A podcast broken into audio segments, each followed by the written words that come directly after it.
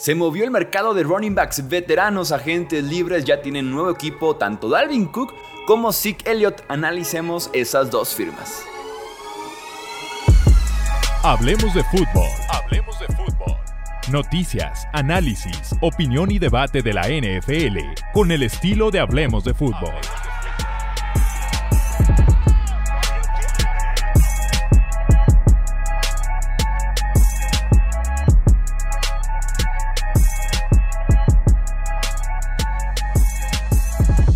¿Qué tal amigos? ¿Cómo están? Bienvenidos a una edición más del podcast de Hablemos de Fútbol. Yo soy Jesús Sánchez. Platiquemos del movimiento más reciente que hemos tenido, más bien de los movimientos. Dalvin Cook a los New York Jets y Zeke Elliott a los New England Patriots. Antes de empezar con el análisis, comentar y demás, recuerda suscribirte aquí también al canal del podcast de Hablemos de Fútbol. Casi siempre tenemos gente viendo y comentando que no está suscrita aquí al canal, así que no olvides darle al botón de suscribir y también campanita para que te avise cada que tengamos un nuevo video de análisis, de charla, de debate aquí en el canal secundario que es el del podcast. Ahora sí, platiquemos entonces de lo que está pasando en la agencia libre de running backs veteranos. Dalvin Cook firmó oficialmente ya con los New York Football Jets un año y 7 millones de dólares con otros 1.6 millones disponibles en incentivos. Comparación que en 2020 el mismo Dalvin Cook con los Minnesota Vikings firma por 5 años y 63 millones de dólares con 28 garantizados. Ese contrato sabemos el cual fue literalmente cortado en este offseason por Minnesota y eso hace que Cook llegue a la agencia libre y posteriormente llegue a los New York Jets. A los 28 años, que es justo la edad de Cook, lo hemos dicho antes, las cosas suelen cambiar con los corredores. Los Jets tenían en el roster, en la posición de running back, antes de que llegara Cook, a Brice Hall, que fue el novato sensación la temporada anterior por unas cuantas semanas, solamente porque en la semana 7 se rompe el ligamento cruzado ante la rodilla y de hecho sigue rehabilitando esa lesión. Tenían, tienen también a Michael Carter, a Sonovan Knight y al novato Israel Abanikanda.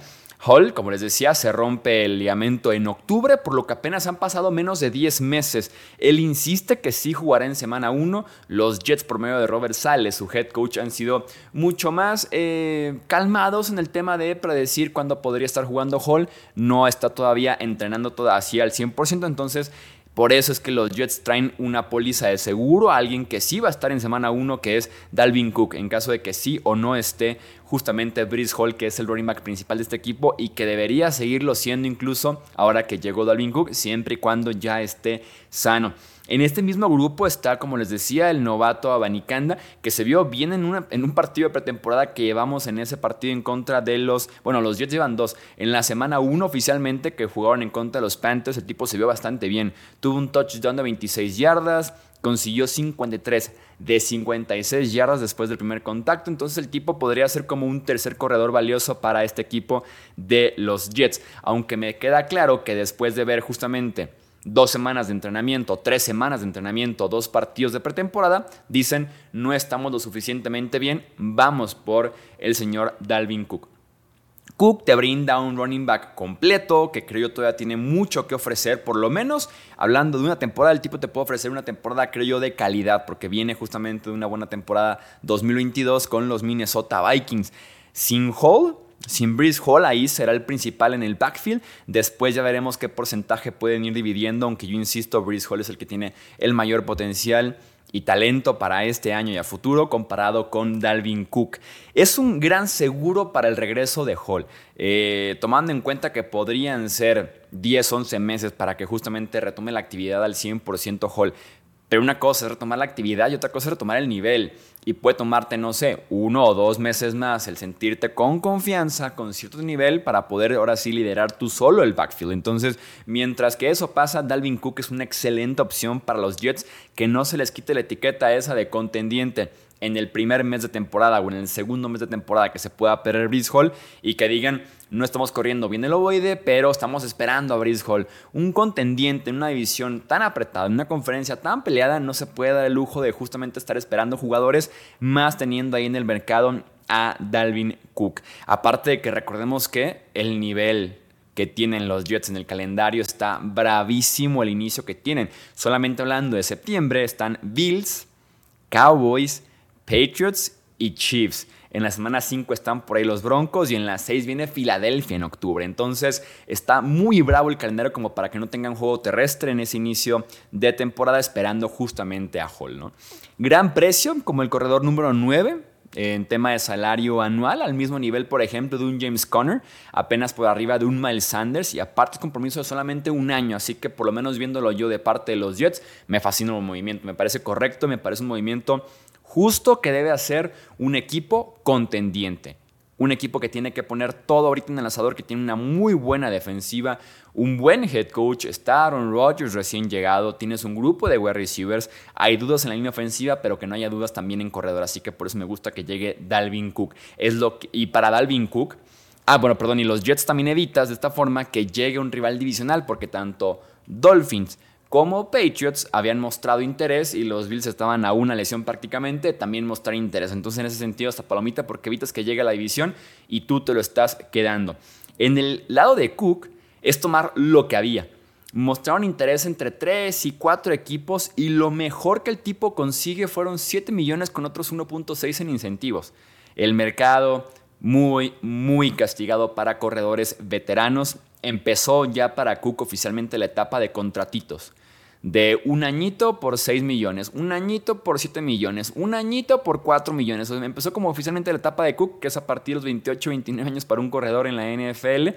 Y lo que me da gusto de alguna forma es que Aaron Rodgers, con todo y que como tal no libera tu pasaría con su movimiento que hizo ajuste en su contrato, se puede quedar con la idea de que su nuevo contrato pudo tener cierto peso, ciertas implicaciones en firmar a Dalvin Cook, ¿no? que es lo que él quería, un equipo competitivo y por lo mismo renunció a 35 millones de dólares anuales.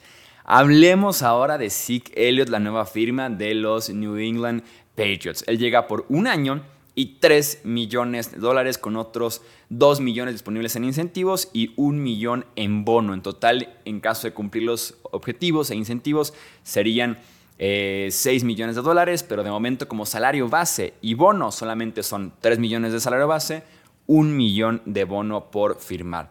Esos 4 millones que recibe Elliot al momento prácticamente de firmar y por el resto de la temporada, sin contar los incentivos, lo pone en el lugar 22 de corredores en tema de salarios en la NFL, una categoría en la que está, por ejemplo, Jamal Williams de los Saints, Samaji Pirine de los Broncos, Gus Edwards de los Ravens, Nahim Hines de los Bills, o sea, lo pone a la par de los running backs suplentes. De los running backs, dos en la NFL es un precio justo el que paga New England por Zeke Elliott, que también venía de un contratazo en su momento con los Dallas Cowboys y ahora que el mercado se aprieta demasiado con los corredores, llegó Elliott a la etapa de los contratitos de un año y en este caso 4 millones, un año 5 millones, un año 3 millones y así poco a poco hasta que termine probablemente su carrera en la NFL. Los Pats tenían la necesidad de otro corredor, sin duda alguna. Ramondre Stevenson es una futura estrella, o incluso ya es una estrella, por lo menos en el backfield de New England, pero detrás no había absolutamente nada. Los nombres detrás de Stevenson son Ty Montgomery, Pierre Strong, JJ Taylor, Kevin Harris. En el caso de Montgomery y Strong, que son directamente el running back 2 y 3 probablemente, ya se perdieron prácticas en lo que vamos del verano por lesiones, por molestias, así que tenías que tener a un running back detrás de Stevenson. Todos los equipos de la NFL necesitan un running back 2 confiable, un running back 2 aceptable por lo menos, y sí me parece que es eso para New England. En un mundo perfecto, Stevenson no debería salir del campo en lo absoluto con New England, solamente sería ver a Zeke en caso de lesión o de fatiga.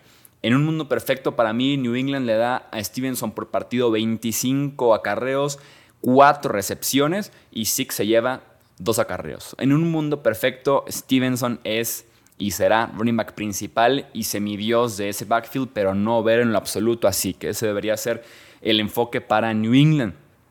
Eh, solamente, insisto, en lesión o fatiga, no más. Ningún otro escenario deberíamos ver a Skeleton porque el tipo está prácticamente acabado. El tipo realmente está muy, muy acabado comparado con cómo llegó a la NFL en tema de explosividad, de velocidad, aceleración, la forma en la que ataca, los espacios en la línea ofensiva. Entonces, nada que ver con ese SIC. Por lo mismo, no quiero ver así que constantemente en New England. Viene una temporada que tuvo muy pocos acarreos, de hecho, fue la cifra de acarreos más baja en su carrera en la NFL. Veremos si eso lo tiene un poco más fresco, el hecho de que no tuvo ni minicamp ni OTAs, se perdió ya dos semanas de training camp. Veremos si eso le ayuda a tener una carga menor y llegar más fresco a, New England. Eh, porque de hecho, por ejemplo, Stevenson no ha entrenado al 100% con los Pats este verano porque lo están cuidando. O sea, reconocen tanto el valor de Stevenson y lo que va a significar para esa ofensiva que dijeron, ¿sabes qué? Si quieres tú julio y agosto ni entrenes o entrénate muy a la ligera para que en septiembre estés al 100% de lesiones, músculos y fatiga como para que te demos justamente 20, 25 toques de balón por partido, ¿no? Para New England, una mejor opción, tomando en cuenta lo ligerito que estaba ese backfield detrás de Stevenson, hubiera sido, por ejemplo, un Dalvin Cook, al cual sí se acercaron a, platicar, a preguntar por él. Hubiera sido un Karim Hunt, por ejemplo, en caso de que se sintieran realmente contendientes, es decir, queremos un 1-2 potente, pero como son tacaños, como de verdad en New England no les gusta gastar dinero entre Bill Belichick, que más bien parece que es el dueño Robert Kraft, pues dijeron la opción baratita pues va a ser Zeke Elliott, pero si una opción mucho mejor, sin duda alguna hubiera sido o Dalvin Cook, que se pueden dar cuenta que salió casi en el doble. Zeke se lleva 3 millones y uno de bono. Cook se lleva, 4, se lleva 7 perdón, millones, entonces sale casi al doble. Karim Hunt me imagino que va a salir más parecido a Cook que a Zeke. Eh, y pues bueno, si eres tacaño, pues te toca llevarte a Zeke Elliott, pero insisto, si todo sale bien, no deberíamos ver mucho, mucho, mucho a Elliott en New England y más bien estar viendo al gran corredor que puede ser Ramondre Stevenson. ¿Qué opinas tú de estas firmas? ¿Qué opinas tú de lo que pagan los Pats, de lo que pagan los Jets? ¿Cómo se acomoda para Brice Hall en el Fantasy, para Stevenson en el Fantasy? grandes firmas, creo yo, sobre todo en la parte del debate, en la parte de mover un poquito aquí lo que es mediados de agosto de cara a la próxima temporada. Recuerda suscribirte, dejar tu like, un comentario y también seguirnos en redes sociales. Esto es Hablemos de Fútbol, yo soy Jesús Sánchez, hasta la próxima. Gracias por escuchar el podcast de Hablemos de Fútbol. Para más, no olvides seguirnos en redes sociales y visitar hablemosdefutbol.com.